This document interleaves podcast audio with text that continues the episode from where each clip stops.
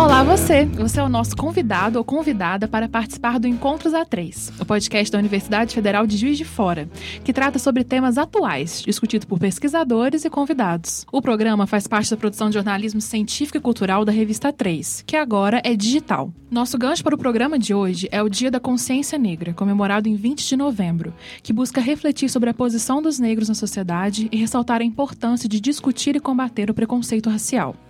Neste programa, além de falar sobre racismo, trataremos de episódios recentes envolvendo jogadores de futebol e manifestações de torcidas. Para discutir esse assunto, temos conosco a professora do Departamento de História da Universidade Federal de Juiz de Fora, Fernanda Tomás. Fernanda faz parte do grupo de pesquisa Áfricas e possui pesquisa sobre colonialismo, identidade, raça e gênero.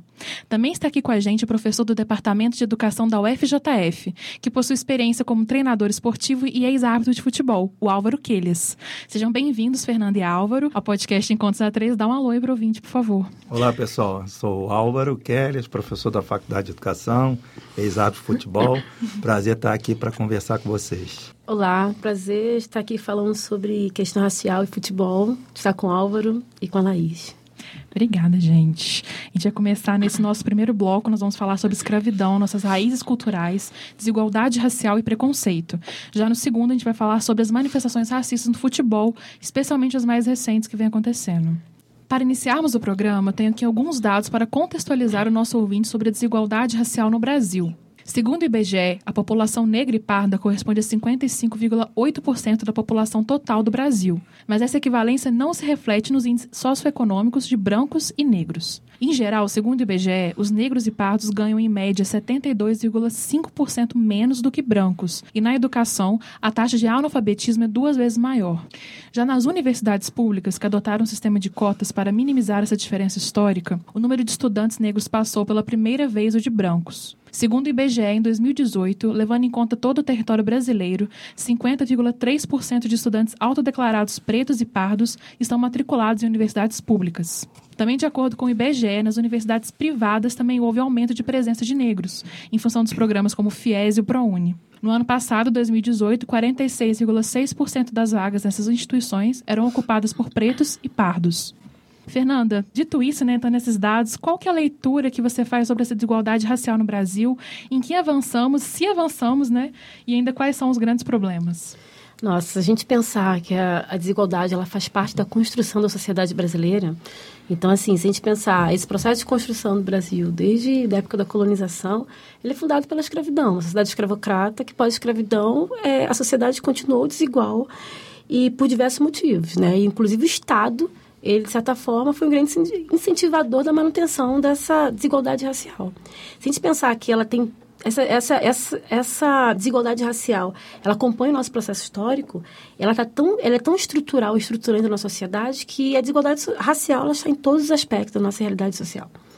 E, e aí ela está dentro das instituições, ela está nas relações cotidianas. A gente percebe essa relação da, do racismo muito mais, muitas vezes no plano, no plano mais individual, mas ela é estrutural. As instituições elas reproduzem constantemente também. Que a gente tem essa fase do racismo, inclusive, é institucional. E se a gente pensar recentemente, pelos dados que você está mostrando, né, aumentou o número de negros, inclusive pela, pela, pelo processo de identificação. O que eu acho que mudou, sinceramente, é muito mais a gente falar de racismo. Porque durante muito tempo figurou na sociedade a ideia de democracia racial. Então, é uma mistura, é tudo harmônico, e sempre foi assim, né? Somos mestiços, mas o que a gente tem é uma sociedade que ela é mestiçada a partir da desigualdade. E para mim, é, inclusive você falou das cotas, um grande efeito das cotas para mim, pensando né, desde o início do ano 2000 para cá, foi exatamente desconstruir essa ideia de democracia racial. E aí a gente mexeu com privilégio, a gente fez as pessoas entrarem para o debate e discutir. Então, eu acho que tem um processo com as cotas e cada vez mais, claro, hoje as redes sociais, a gente se fala mais de racismo. É, a população negra tem uma certa visibilidade, seja as mulheres negras pensando no feminismo negro, seja diferentes aspectos. Hoje se fala mais Então, isso proporciona também as pessoas se identificarem muito mais. Se diminui a taxa de branco, está aumentando a taxa de pessoas que se identificam como negros, principalmente aquelas pessoas que estão no limiar, né? Que pode transitar e pensar no que, que seria negro ou, ou numa sociedade. Então, acho que é, essa mudança foi muito maior no sentido de, dessa reflexão sobre o racismo. Porque as condições, a realidade social, ela, elas são gigantescas. A gente tem o assassinato da população negra, que é gigantesco, por exemplo. Nossos jovens estão morrendo, sabe? A população pobre, a população mais prejudicada socialmente, continua sendo negra, inclusive. Então, se a gente parar a pensar, eu acho que tem muito mais no campo da gente falar sobre racismo, e aí, claro, automaticamente vai para o processo de identificação racial, do que exatamente ter uma mudança no sentido de condições materiais de existência para a população, entendeu? Ótimo. Queria te perguntar, acho que até combina com a próxima pergunta que eu tenho aqui para você, que é você citou o racismo estrutural, né? Aí, aproveitando a sua formação histórica, como que a gente pode explicar para o ouvinte a relação entre o nosso passado colonialista né, e escravocrata e o preconceito que exercemos ou vivenciamos hoje? O que, que é esse racismo estrutural? Vem desde essa época? Dá devido a ela? Como é? Sim, se a gente pensar o racismo... Primeiro que a sociedade ela é estruturada pelo racismo. A construção do Estado que a gente conhece nacional, ele foi criado pautado no racismo. O próprio capitalismo. A estrutura capitalista, a gente parar a pensar, o capitalismo ele, ele começa a surgir, ele ganha força pautada no, no racismo. Seja a partir do tráfico de escravos, mas seja a partir também de uma construção de pensar o imperialismo, por exemplo, europeu na Ásia, na África, e a construção racialista. Então, ou seja, é, essa estrutura de sociedade que a gente vê, ela já vem com um arcabouço racial muito forte, sabe? E no nosso país, se a gente parar a pensar, raça e classe estão muito amarradas ali. Muito é, juntas. muito juntas, né? Eu tô falando isso porque, eu, por exemplo, eu estudo Moçambique. Em Moçambique você vê uma burguesia preta. No Brasil não tem burguesia. Você tem uma classe média, né, que ascendeu um dia desse. Quer dizer, tem um crivo ali que dialoga, embora sejam categorias separadas, dialogam. E aí, é claro, claro, a sociedade que ela tem o colonialismo, ele é fundado a partir da construção racial, sabe? No Brasil, ainda mais a sociedade escravocrata. A colonização foi baseada na, na escravidão. E aí, obviamente, que a consequência, essa sociedade, que ela deixa de ser escravocrata, mas ela se mantém a exploração do negro, né? E, na verdade, ela não inclui esse negro, obviamente que ela se tornou algo estruturante na sociedade. Então, ela é estruturada por isso. O que, que seria racismo estrutural? Ele não só está no nosso cotidiano, mas está de forma naturalizada, que a gente naturaliza. A gente naturaliza os espaços de poder. Eu estava falando com os meus alunos na semana passada. Vocês já pararam a pensar que no Brasil nunca teve um presidente negro?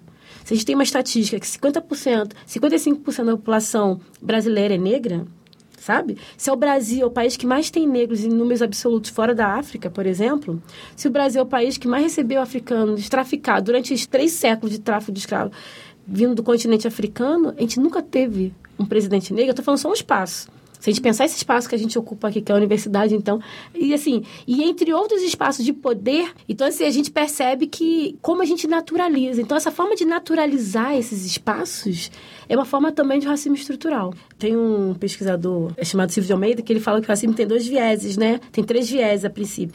Tem a questão que às vezes a gente fala de racismo de uma forma individual, o racismo estrutural e o racismo é, é institucional. Eu acho que o grande perigo disso aí é pensar o racismo simplesmente como algo individual. É claro que a gente busca uma forma de punição para que isso não seja repetido, mas de certa forma isso não é solução, a gente individualizar essa pessoa. Existe o que a gente considera como errado para uma busca de uma sociedade melhor, mas o racismo não é simplesmente um plano individual. Na verdade, essa, essa pessoa reproduz as estruturas e reproduz também as instituições. Então, assim, eu acho que o que a gente tem que se preocupar cada vez mais é muito mais com essa estrutura e transformar essa estrutura e as instituições, que as instituições também reproduzem. Sabe? Eu vejo. Eu estou numa instituição e represento essa instituição. E às vezes eu me pergunto assim: eu faço. Estou na área de humanas, a gente está estudando história, mas eu me pergunto quais os programas de história que falam sobre, sobre os negros. Os negros só aparecem em escravidão. Pós-escravidão? Não aparece, por exemplo. Quais os programas de história que leem negros? Porque também vê os negros como objeto, uma coisa. Ah, porque não tem? Tem sim. Sabe? Tem sim. Por exemplo, a medicina. Não tem sim. Hoje eu me trato com várias mulheres negras porque eu encontrei mulheres negras. Você diz, não tem para eu ler. Claro que tem. Será que a gente não busca? Você entende? Então, assim, isso também é uma forma de, de reproduzir. Tem várias outras formas. Então, assim, como as instituições também reproduzem. Então, tem o racismo institucional, que é como a instituição lida com essa questão. Tem estrutural, porque, de certa forma, forma as instituições, né? As instituições são formadas. Sim. E tem a questão individual, que nós reproduzimos. Ela é importante? É, mas vamos pensar toda essa estrutura Digamos que que tem ela é a última instância, né? A pessoa vai lá e reproduz isso. Eu, tá- eu acho, mas eu acho que ela não é o foco principal para a transformação de fato na sociedade. ainda nesse barco, né, a gente sabe que expressões racistas ainda são muito utilizadas atualmente. E ainda por cima, o esclarecimento sobre o porquê elas não são aceitáveis é muitas vezes chamado de mimimi ou politicamente correto. Qual que é a importância de a gente enfrentar isso no dia a dia? A gente tem uma coisa que eu não suporto. Porque uma vez eu briguei com uma pessoa por causa disso. Que a pessoa falava exatamente, ah, antigamente as pessoas não se preocupavam muito, sabe? Agora, com esse negócio de politicamente correto, a gente não pode falar nada. Antigamente, as pessoas não ligavam. Aí eu perguntei, antigamente quando, né? Eu não sou uma pessoa tão velha, mas também não sou tão nova. Ah, sei lá, quando era mais, a gente era mais jovem. Eu perguntei assim, mas quem não se preocupava? Você, que é um homem branco de classe média? Porque, assim, essas piadinhas aí são lidadas a partir de um racismo, de um sexismo, de homofobia e etc, etc. Você, no lugar de homem branco, hétero, não, não se incomodava? Claro que não vai se incomodar, porque a piada não era para você. Porque eu lembro, quando eu era criança, tinha uma música que era Nega do Cabelo Duro, que não gosta de pentear. Quando... Gente, eu chorava, eu tinha sete anos de idade. Como não incomodava, eu era criança. Meus colegas cantavam na escola para mim. Chega também piada. Eu cantava na escola para mim, eu chorava. Como é que como é que não afetava aquela criança? Gente, eu sou, eu sou geração Xuxa, que botava toalha na cabeça e arco e ficava dançando no espelho. Mas eu sabia que nunca ia ser Xuxa. Ou Xuxa não, Paquita. Então, assim, são tantas violências, e aí uma pessoa vem dizer do mimimi, que é politicamente correto, será que eu preciso fazer uma piadinha que vai machucar, ferir o outro pra, pra rir. E aí o que você fala, né? Eu, por exemplo, eu tô com 26 anos. Então, na minha época, né, época de escola, início dos anos 2000, já nesse século, ainda tinha isso. Sim. Então, a pessoa quando fala assim, ah, antigamente, antigamente, ontem, né? Eu acho que você falou no início, a gente fala mais sobre isso, né? Então, é mais evidente. Mas, mas sempre esteve. Mas uma questão, Laís, isso ainda acontece. Sabe, assim, uhum. quando eu vejo relato das minhas amigas com filhas Uhum. Sabe? Eu falo das minhas amigas, inclusive de classe média, uhum. que as filhas estão em escola que é a única negra às vezes, e sofre coisa. Então, ou seja, assim, é, isso ainda acontece. Só que hoje a gente fala mais, hoje a gente denuncia mais, entendeu? E Algo às vezes gera antes... esse incômodo, né? De achar que é, ai, mimimi, porque não se via essa, essa manifestação, né? E até forte. de fazer autocrítica, sabe? Eu tenho, eu tenho percebido uma coisa, assim. É mais fácil chamar uma pessoa, tipo um homem, de machista e ficar de boa, do que às vezes chamar uma pessoa branca, por exemplo, que comete forma de racista de racista, porque as pessoas se ofendem. Uhum. As pessoas não, não assumem esse lugar. E assim, eu, eu digo para você, se a gente vive numa sociedade que ela é estruturalmente racista, todos nós somos, inclusive eu como uma mulher negra. Porque a gente é formado, né, como se fosse uma bagagem que eu tiro. A hora que eu tô na vigília, cotidianamente, mas eu me deparo com uma formação que é cruel, fica aqui na minha cabeça e não consigo sair. Você considera que o ensino da cultura afro-brasileira e da história da África, por exemplo, eles podem contribuir para o papel da educação na redução do preconceito? Sim, claro, claro, sem dúvidas. Eu acho que a educação ela pode fazer a gente perceber o quanto nossa sociedade é desigual, mas também a educação ela pode informar e fazer perceber outras realidades dessa sociedade. Eu trabalho com história da África e eu acredito nisso, em que não só a história da África, como da cultura afro-brasileira, ela tem um papel fundamental, que se a gente parar a pensar, há um silenciamento da história dos negros do Brasil, por exemplo, né? Então, esse lugar de você tirar do silenciamento e você colocar como parte da história, isso é importante. Eu consigo falar da minha área. Às vezes eu vejo um colega meu falando assim, ah, mas eu vou estudar Estado Novo, não é História do Negro. Aí eu pergunto assim, mas o, negro não fazia parte, sabe? Onde que ele estava, né? Deixou Onde de existir. não faz parte, entende? E aí eu entendo, assim, falar de política é falar de questão racial, sabe? Se eu não consigo olhar para a sociedade brasileira, não conseguir perceber que é uma relação que também está envolvendo a questão de desigualdade social, falta. Estudar, como é que eu vou estudar classe operária, por exemplo, eu não vou pensar a questão racial, pensar o operariado, que, uhum. que ele é múltiplo e tem outras questões. Sabe? Eu lembro da minha avó. Minha avó, ela se orgulhava porque ela era lavadeira, lavava roupa na, na Baixada. Então, ela ia para a Zona Sul, pegava as roupas, levava para a Baixada, levava aquelas trouxas na uhum. cabeça, pegava trem da Central até Nova Iguaçu, lavava, passava tudinho, botava para coarar, passava, dobrava, ia com as trouxas e levava Zona Sul. E ela se orgulhava, porque ela foi a lavadeira da, da, empregada do Getúlio Vargas. Como é uma forma de querer se inserir na história do Brasil, sabe? Uhum. Se sentir pertencente a uma história. Que, que, que às vezes é contada como se fosse uma coisa distante, sabe? Então ela, ela fazia questão de incluir que ela foi lavadeira de Getúlio Vargas. Eu entendo isso como uma forma da pessoa querer se inserir na história do país. Assim, olha só como me pertence. Sabe? Eu tô falando da questão racial, questão indígena também. Por quê? A história que a gente conta é uma história branca. Eu posso pegar qualquer área dessa aí que a gente vai ver né? Uhum. Como isso é muito embranquecido. Então, papéis da história. É claro que a ideia do ensino de história da África não é só história, que fosse multidisciplinar.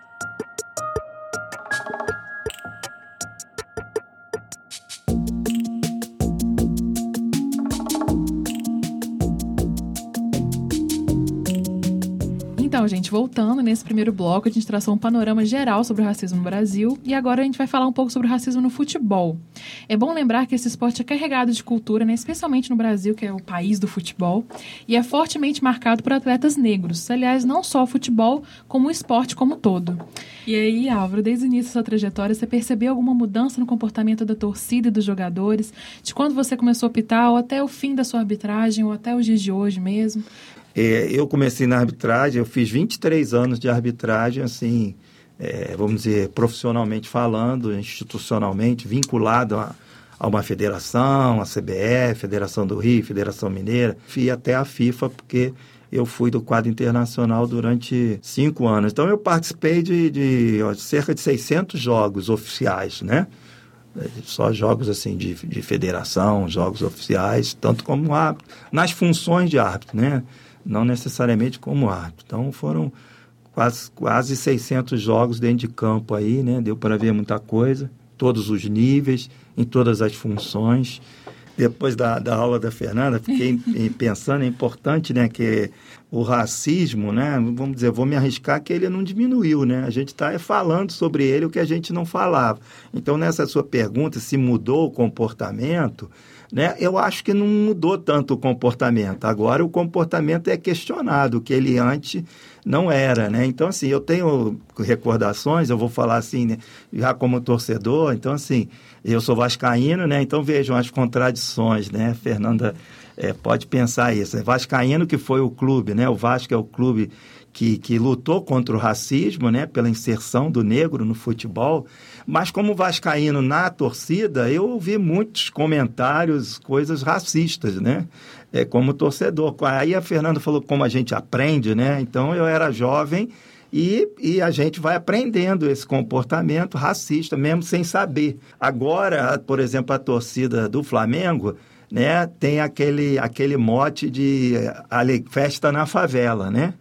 Só que no meu tempo de torcedor, uma das formas de, de, de ofender o, vamos dizer, de agredir, né, de, de, de rivalizar com o, o flamenguista, chacota, né? era chamar de favela, né? O ela, ela, ela, silêncio na favela. Pô, chamar de macaco era comum, criolo, né? Esse criolo e tal.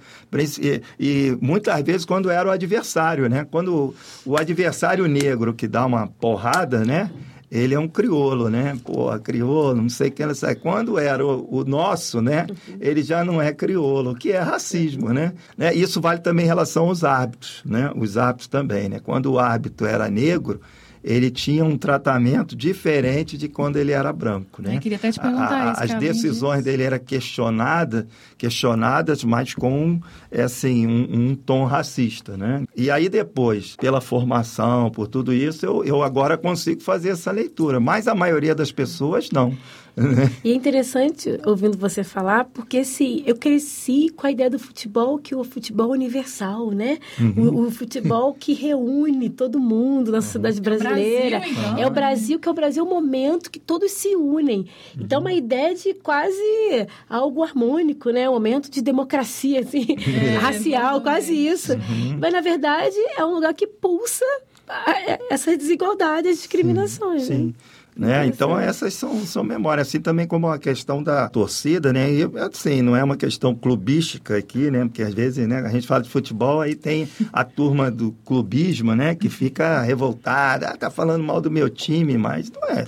Eu estou fazendo, na verdade, uma, vamos dizer, uma análise sociológica, né? É. Assim, né? Também era a mesma coisa. Quando tinha jogo do Flamengo, tinha aquela preocupação com os assaltos, né? Ah, vai pro jogo, cuidado que vai ser assaltado e tal, no, no caminho do estádio, né? Porque tinha essa associação da torcida do Flamengo que desceria do morro, da Mangueira, do Morro do Salgueiro, do Morro do Borel, que são ali, né, morros e comunidades próximas do Maracanã, né? E aí hoje, quando a gente vê que ainda tem essas manifestações, né, que a gente percebe, e aí aos questionamentos, né, do tal do mimimi, né, ah, isso sempre existiu, agora não pode falar isso, agora não pode falar aquilo, né, Então, isso mostra que o, que o comportamento ainda guarda esse racismo, né? Na parte, assim, dos jogadores, né? Vamos dizer assim, é mais velado entre eles. Hoje, no dia da gravação desse podcast, que é 19 de novembro, né, foi publicado um levantamento inédito do Globo Esporte que constatou que quase metade dos atletas negros brasileiros das séries A, B e C sofreu racismo no futebol. E aí, Álvaro, em alguma partida que você apitou, você já falou que como torcedor, né, você já presenciou manifestações racistas, enfim. E em alguma partida que você participou, apitando como juiz, ou um colega seu que seja negro, você lembra também de algum caso de racismo que você pode compartilhar aqui com a gente? Muita, muitos xingamentos, muitas ofensas de cunho racista vindo da torcida, tanto para os árbitros quanto para os, os jogadores adversários. Isso não é raridade, né? Pra, nunca foi raridade, realmente. É, infelizmente é, vamos dizer, comum. Né? Era naturalizado, né? É, assim, naturalizado, né? exatamente. Interessante eu optei, né, em estádios pequenos, né, o público é mais perto, você se aproxima mais da arquibancada. Nesses lugares, certamente eu ouvi várias vezes manifestações racistas. Eu, eu também participei como árbitro, eu participei de, de jogos da Comebol, né?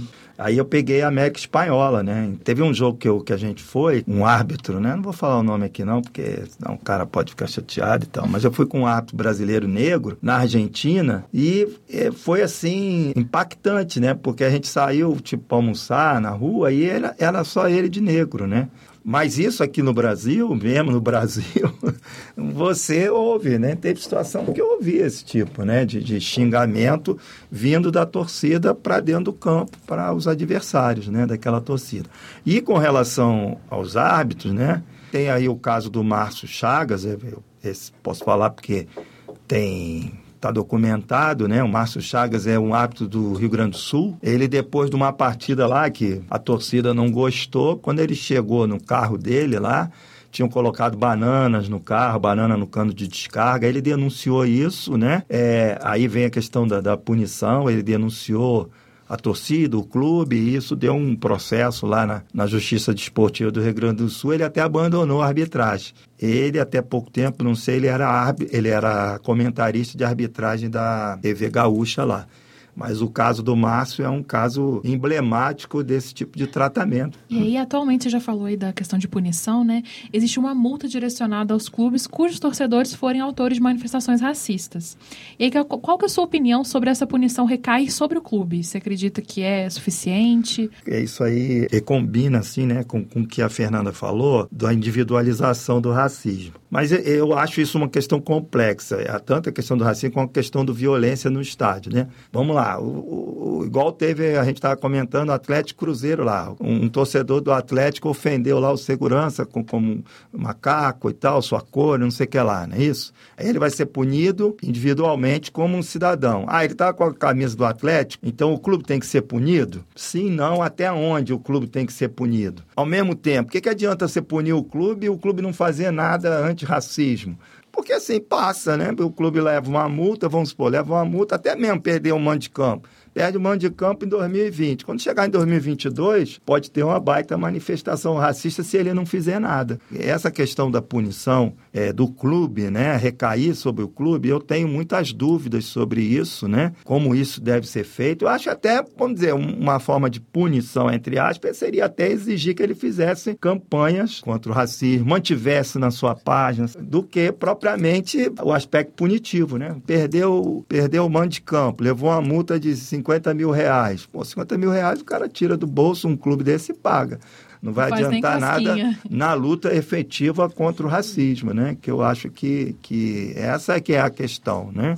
Eu acho que a nossa sociedade é, a brasileira, infelizmente, é racista, é homofóbica, é sexista e é misógina, uhum. né? É, fortemente, né? Claro que não é todo mundo totalmente e tal, mas tem muito, isso é muito forte, né, na nossa sociedade. É, o novo Código Disciplinar da FIFA, né, que é de julho desse ano, prevê o que eles chamam de sistema de três passos, que aí ele concebe ao árbitro o poder de realizar advertências orais para a torcida que for racista, e aí se o problema continuar, o jogo pode ser cancelado e o árbitro ainda pode declarar o clube dos infratores como perdedor daquele jogo. E aí você falou aí, por exemplo, de punir o clube, agora esse aqui, esse sistema de três passos, pensando na sua experiência dentro do campo, você acredita então que punir os torcedores no momento da partida vai funcionar melhor? Então, é, é isso aqui até se junta ao negócio lá do Tyson, né? E a gente está vendo que alguns episódios desses de racismo estão ocorrendo em alguns países do leste europeu, onde tem um, um movimento fascista, né, em, em, em crescimento, né? Então a gente não pode vincular as questões do futebol das questões estruturais da sociedade em que isso acontece, né? Então aí volta novamente. Eu acho que esses esses passos, essa medida da FIFA é uma resposta, mas eu não, eu não sei se é a melhor resposta, inclusive que bota na conta do árbitro, né? Essa decisão, né? Quer dizer, o coitado do árbitro lá, no meio de 60 mil pessoas, ali todo mundo, dirigente, não é isso? E aí ele tem que né, tirar a espada do He-Man lá no meio do campo e dizer, olha, acabou o jogo, vocês perderam os pontos, né? Isso é uma reflexão, não tem uma posição definida, mas eu acho que tem que ter rigor, identificar quem são os sujeitos imediatamente, não é isso? Prender o sujeito é, porque por né? mais que e, não tenha repercussão dentro do campo, é uma coisa que tem repercussão judicial, né, digamos assim. É. Não, então, é porque a gente está discutindo aqui apenas no esporte, né? Mas uhum. eles têm, isso você falou, né? Identificá-los é. e aí, fora dali, eles têm que ser responsabilizados é. de qualquer forma. Como você controla uma multidão? e mais, como você controla é, pessoas, como a gente fala, sem noção, né? Ah, é uma, é uma punição, não vejo muito efeito concreto, né? Porque assim, o sem noção vai aparecer de novo. É, e eu fico pensando assim, o que, que essas instituições fazem de fato nisso uhum. que você está falando, na luta uhum. antirracista? Uhum. Por exemplo, a CBF, a FIFA, o que, que elas fazem de uhum. fato? Porque uhum. assim, circula muito dinheiro, elas poderiam fazer é, muita é. coisa. Aí né? aproveitando o gancho que a Fernanda me deu, que aí vem, é, Fernanda falou, né, sobre a adoção das cotas nas universidades. Pô, se a FIFA não, não, não se preocupa em nada que todos os dirigentes sejam brancos, por exemplo. Todas as confederações são homens brancos, né? Não tem mulher, por exemplo, no quadro, não é obrigatório ter mulheres nem negros. Não seria uma medida mais educativa do que essa aqui, de você perde os pontos, acaba o jogo, entendeu? Não seria mais educativo? de você estabelecer. Cada seleção nacional tem que ter um, um membro, obrigatoriamente, que seja negro e uma mulher na sua equipe de corpo técnico da seleção, por exemplo. Porque só punir não basta, né? Não, é só assim. punir não basta, entendeu? Pune e, e, não, e não, de fato, mostra, porque é importante mostrar não só mostrar, mas como permitir essa ascensão desses, desses grupos que são marginalizados, são discriminados, né? Eu acho que é uma questão a se pensar da FIFA, porque é muito como para a FIFA, fica lá no ar-condicionado e diz, ó, o Álvaro resolve lá, quando a turma imitar macaco, ele resolve lá, né? Aí, coitado do Álvaro lá dentro do campo, né? Coitado do Álvaro na rua, no é. seu dia a dia, ele, porque tem torcedor que vai gravar o Álvaro. É, exatamente, é, né? Fernanda lembrou bem, na né? final do campeonato aí, brasileiro, né? O cara perde o campeonato, né? Quem vai me dar segurança no, no restante do ano, né?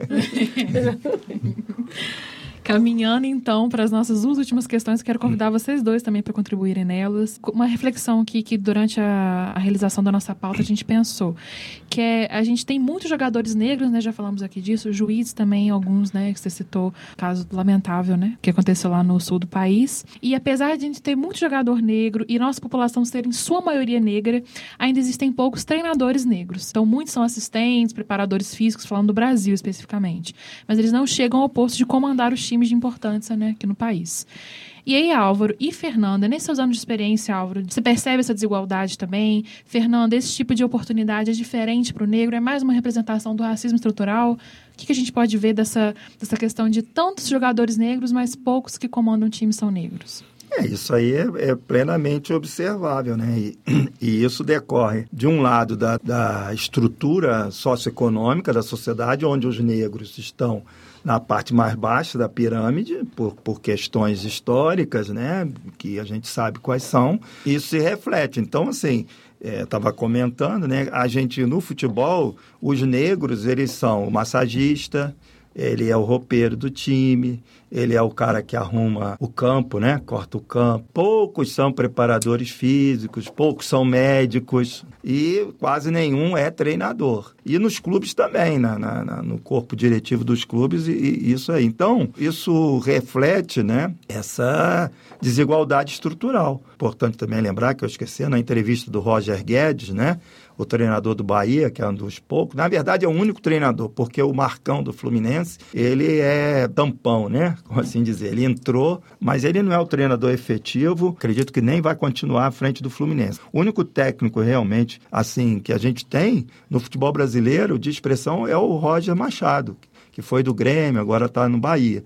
O Cristóvão Borges chegou a ter um, é, um tempo aí no Vasco, no Corinthians, mas também perdeu espaço. Então, isso demonstra que o, papel do negro no futebol ainda está muito é, ligado a funções subalternas.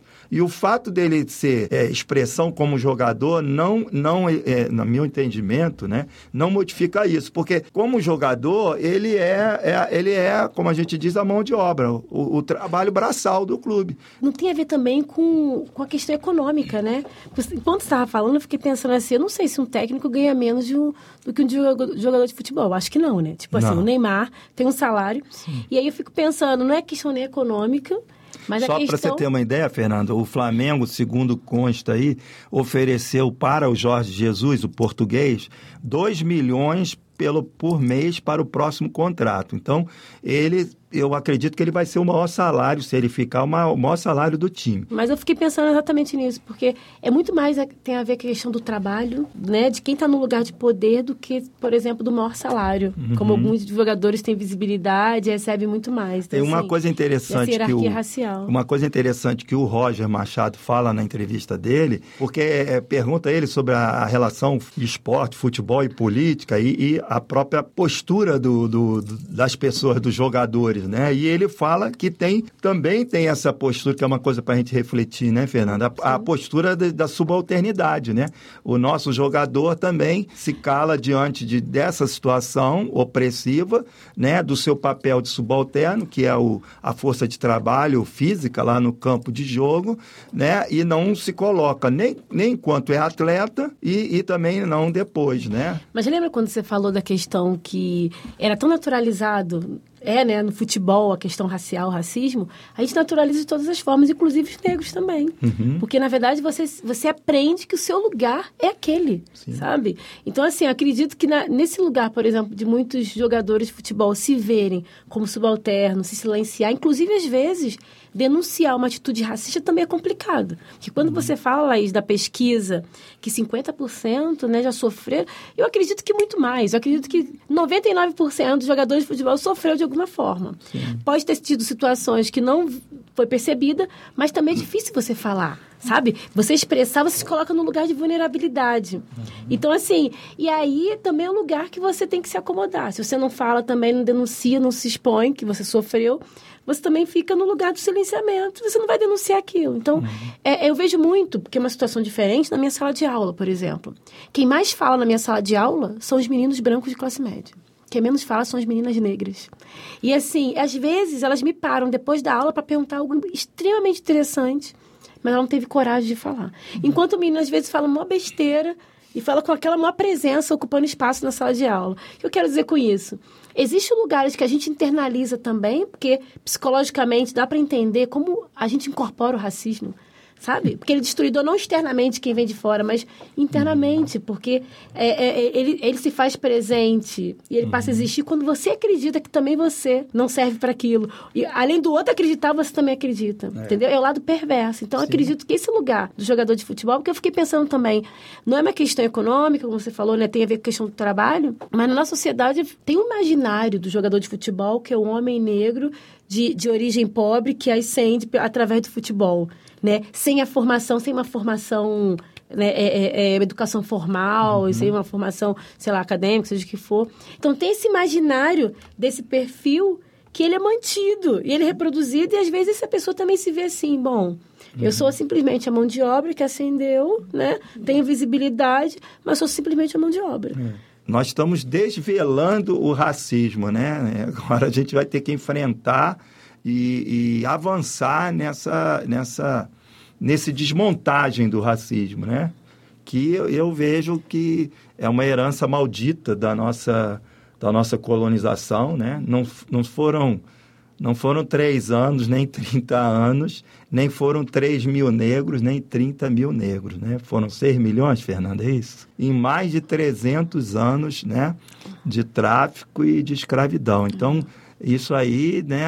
Avançou pelo século XX, nós estamos no século XXI, mas a gente não conseguiu, essa é a minha opinião, né? Modesta, porque eu não sou é, é estudioso dessa área, mas a gente ainda está muito amarrado é. por essa herança. É. Tem, tem, tem, uma estatística que vieram cerca de 12 milhões para as Américas. 40% veio só para o Brasil, o restante foi distribuído. Então, uhum. assim, volume significativo. Porque assim, se está desvelando, né, a gente está começando a falar o que, que, a gente vai fazer por, com isso. Uhum. Né? Eu acho que eu insisto, a questão não é simplesmente só punir. Eu acho que a gente, já que a gente está desvelando, né, como você disse, né, está descobrindo, descobrindo não, né, é, tornando descoberto, né? Uhum. As práticas racistas. Trazendo à tona, a, né? Trazendo à tona as práticas racistas dentro do futebol, o que, que a gente vai fazer com isso? Eu acho que a gente tem que começar a exigir que essas instituições elas tenham uma postura de fato antirracista. É, e aí a gente, é, nessa linha aqui, né, alongando o tema, nessa linha a gente tem que, que lembrar, dar o crédito para o Bahia, né? O Bahia foi considerado pelo The Guardian, o jornal inglês, como o clube mais avançado nessa luta. O Bahia tem um, um núcleo de ações afirmativas né, no clube. Então, eles estão desenvolvendo várias ações contra a homofobia, fizeram uma campanha pela questão da paternidade, reconhecimento da paternidade, e também do racismo, e também do racismo. Né? Então, é, é isso. Acho que, que, que, a gente tem que é, avançar, é, entendeu? Então, é, antes de ser punitivo e, e, quer dizer, porque a punição tem muitos limites, não entendeu? A gente tem que fazer isso, é, é, botar nos regulamentos que o clube tem que ter alguma ação afirmativa, que ele tem que falar nisso, que ele tem que fazer alguma coisa. Isso sim, eu acho que, que é educativo, né? Porque aí voltando para o meu campo, né, da educação, né? tudo é educação, a educação se faz cotidianamente, mesmo que a pessoa não, não perceba. E a educação não é só na escola, né? A educação é na família, a educação é na igreja, a educação é no esporte, né? O processo de formação humana é amplo e, e eu acho que é, é nisso que a gente precisa Sim. pensar. A gente citou aqui o caso do Tyson, por exemplo, né, lá na, na, foi na Liga Ucraniana, se não me engano. E agora, não só no Brasil, também na Europa, estão acontecendo esses casos né, de racismo que a gente está falando mais, sendo mais noticiados, como a gente estava conversando aqui. Vocês acreditam que essa nova onda conservadora de governos do mundo todo, inclusive esses que frisam muito essa questão de barreiras migratórias, enfim, especialmente na Europa, né, tem estimulado esse novo tipo de comportamento do torcedor ou mesmo do companheiro de time que vai agredir pessoas negras? E aí, essa política, ela tem um peso sobre isso? A gente consegue desvincular a política desse tipo de atitude ou não? Não, para mim não. Inclusive, lembrando que eu falei do leste europeu, mas teve na Itália também, né? O jogador que ficou revoltado lá, chutou a bola, saiu de campo, teve assim, na Itália. E a Itália é um dos países em que essa discussão antimigratória, né? Está fortemente em crescimento lá. Né? Então, eu, eu acredito plenamente que essa é, é, política, né, essa, essa, essas questões aí, estejam é, é, repercutindo no campo futebol, como sempre. Né? Por isso não dá para dizer que esporte e política não se misturam, né? Que isso é indissociável, né? A política está no esporte. Eu acho que a gente tem que estar tá muito atento com isso, né? Disputando o espaço, né? Essa coisa toda que a gente tem que fazer aí, né? Eu fico pensando se... É claro que eu entendo, também concordo que pode estar estimulando, sabe? Mas uma das questões que eu penso é que isso deve isso já acontecia e de forma muito veemente. Eu acho que, na verdade, as pessoas ficam mais estimuladas a agir de forma mais aberta cada vez mais. Porque, assim, eu não entendo muito bem como é que funciona esse time da Europa, mas eu sei que muitos jogadores são jogadores de ex-colônias, sobretudo colônias africanas. Uhum. Se a gente pensar, por exemplo, a França, a França sempre foi muito racista com, com, com os imigrantes das ex-colônias. E aí, pensando no questão da Itália. Então, ou seja, o que é ser imigrante na Europa? O que é ser imigrante das ex-colônias, inclusive ex-colônias africanas? É, até que ponto a relação neocolonial sempre existiu? E aí, minha preocupação é só parecer assim, ah, a onda conservadora está trazendo. Não, a onda conservadora, ela só dá uma, um formato e uma maquiagem, uma violência que talvez a, a, a onda conservadora, é. né, Fernanda, ela autoriza certos grupos Exatamente. a se manifestarem, Valida, mas assim, né? sempre existiu. Quer dizer, isso aí. É. Eu, sinceramente, até queria aproveitar para falar uma coisa muito desagradável, né? Mas assim, a gente tem um presidente que recentemente disse que não tem desigualdade racial no Brasil, né? Que é assustador. Uhum. E aí eu fico pensando, como você está pensando no regime conservador na Europa, e o nosso contexto aqui, até que ponto também Sim. esse formato, que você tem uma liderança do Estado, não só a liderança, mas que compõe esse Estado, com a perspectiva extremamente racista, até que ponto isso pode influenciar em todos os setores na nossa sociedade, inclusive no futebol, uhum. essa forma aberta, né? Imagina, você tem um presidente que diz que no Brasil não tem, é. não tem desigualdade racial, né? E como a gente falou antes, a, a história do mimimi, do politicamente correto, né? Então isso está tá entre nós, né? Essa, essa essa perspectiva de negação disso aí, né, Fernanda? Da desigualdade, uhum. desigualdade racial. Se você for ver, de repente, a questão volta ao futebol, né? Você vai ter treinadores negros aí nos clubes de terceira, de quarta, nos clubes do interior. Os negros servem porque aceitam receber menos, aceitam no sentido de que precisam, né? né, pessoal? Aceitar tem uma questão entre necessidade e uma relação direta, né?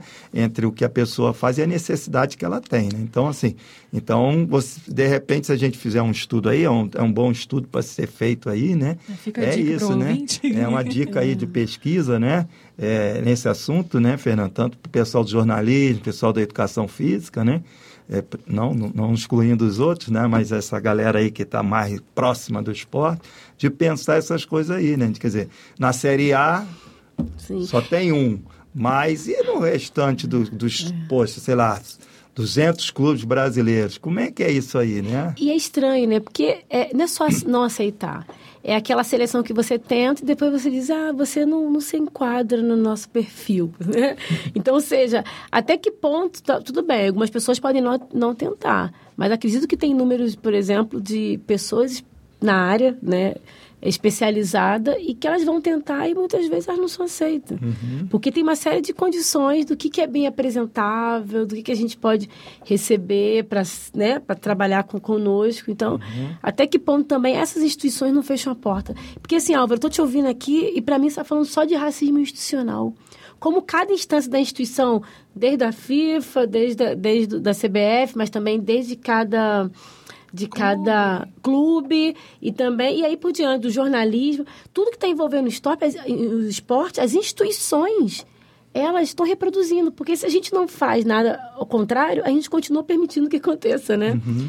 Então, acho que a gente está falando o tempo todo do racismo institucional, não tinha pensado nisso, como o futebol ele está cravado, alimentado e mantido por um racismo institucional que perpassa por todas as instâncias, uhum. todas as instituições que estão envolvidas nesse jogo. É para pensar, é né? Para pensar.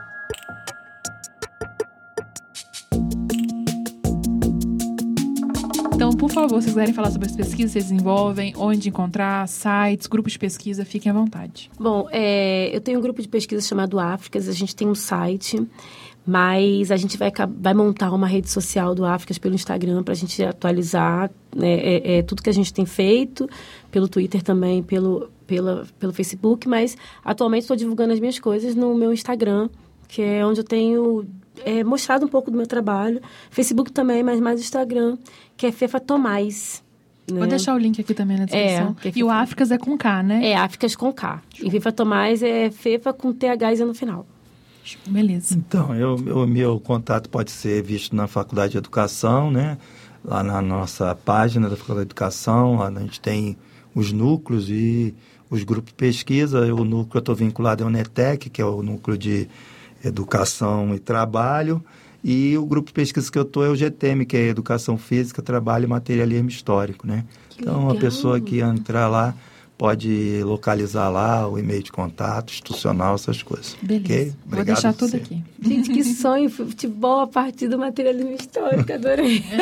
amei, gente, amei. Então, obrigada, professores, pela disponibilidade de vocês, pela participação. Obrigada também ao ouvinte por acompanhar esse encontro.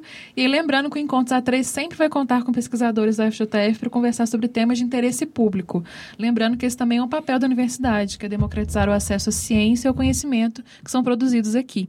Então, gostaríamos de reforçar que é uma alegria né, para a gente ter você acompanhando esse programa e fazendo parte dessa transmissão de conteúdo. Se você conhece alguém que se interessa por esse tema ou quer indicar um tema futuro de podcast, por favor, manda para a gente. Comentários, impressões, sugestões também são muito bem-vindos. É só conversar com a gente pelas redes sociais da UFJF, que é no Instagram, o FJF, no Facebook, o FJF Oficial, o Twitter é o FJF Underline, e até no LinkedIn a gente tem perfil agora, é só procurar o FJF lá.